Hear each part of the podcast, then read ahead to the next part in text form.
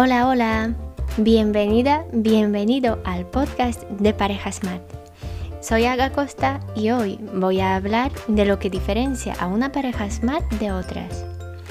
Para ello, te voy a hablar de tres grupos de parejas. Son muy simplificados, pero el objetivo es mostrar una tendencia y ver cuál es la actitud clave para el éxito de una pareja. Empezamos. En teoría, todos se casan enamorados, pero después de varios años encontramos parejas que 1. Se separan. Su relación no ha sido ni duradera ni satisfactoria. No hay afecto ni compromiso ellos mismos se consideran ya un caso perdido, no dedican esfuerzo ni hacen nada para arreglar su situación de pareja. Terminan separándose. Grupo número 2. Los que aguantan. Su relación sigue siendo duradera, pero no es satisfactoria. Hay compromiso, pero no hay afecto. Esta categoría abarca a muchas parejas. Seguro que conoces a alguna con este perfil. Mirándolas te preguntas, ¿por qué están juntos? No hay pasión entre ellos. Algunos apenas se soportan. Otros viven como amigos. El denominador común es que no hay afecto o muy poco y parecen más dos compañeros de piso que una pareja. Viven en la misma casa, pero llevan dos vidas separadas. Unos se llevan como el perro y el gato, otros se han acostumbrado y simplemente no esperan nada más de su relación. Muy a menudo, estas personas han concentrado toda su atención en los hijos y se han olvidado de ser pareja. Lo que les hace seguir juntos es la fuerza de su compromiso, los niños o la costumbre. En la generación de nuestros padres o de nuestros abuelos no faltan ejemplos. No se divorciaban porque no estaba bien visto, pero tampoco estaban del todo contentos y finalmente se conformaban con una relación mediocre. Algunas de estas parejas funcionan de verdad muy bien a nivel organizativo. Tienen hijos, un negocio común, se sirven mutuamente, se respetan, pero simplemente descuidaron la chispa de la pasión hace ya mucho tiempo. Estoy segura de que muchas parejas que se identifican con esta categoría podrían transformar su relación y recuperar esta chispa eh, de la pasión, este afecto que tenían antes. Y el número tres, son parejas que siguen juntas y son felices. Su relación sigue siendo duradera y satisfactoria. Hay afecto y hay compromiso. Yo las llamo parejas smart, es decir, parejas inteligentes. Son parejas que invierten en su relación, la cuidan, hacen trabajos de mantenimiento, son proactivas y buscan mejoras antes de tener mm, problemas más graves. Este grupo se caracteriza por un continuo desarrollo. No son personas afortunadas por estar en este grupo. Son personas que trabajan para mantenerse en esta categoría les va bien ahora y trabajan para que les siga yendo bien en el futuro. ¿Son parejas perfectas? No.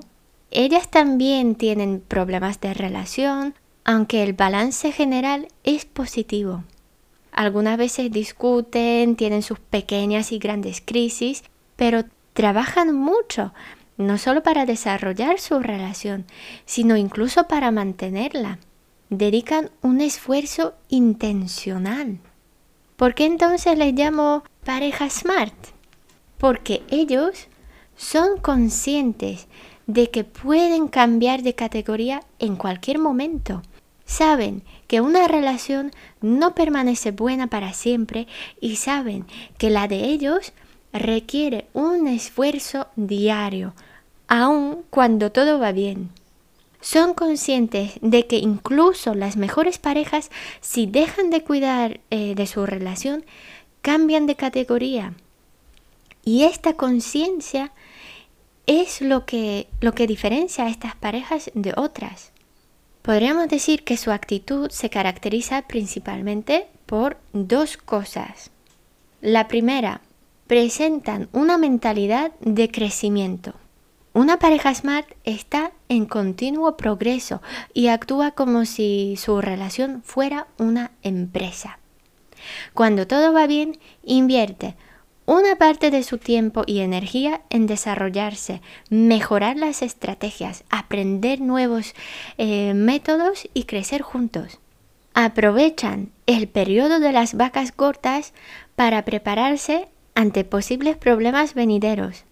No permiten despistarse o conformarse porque todo va bien.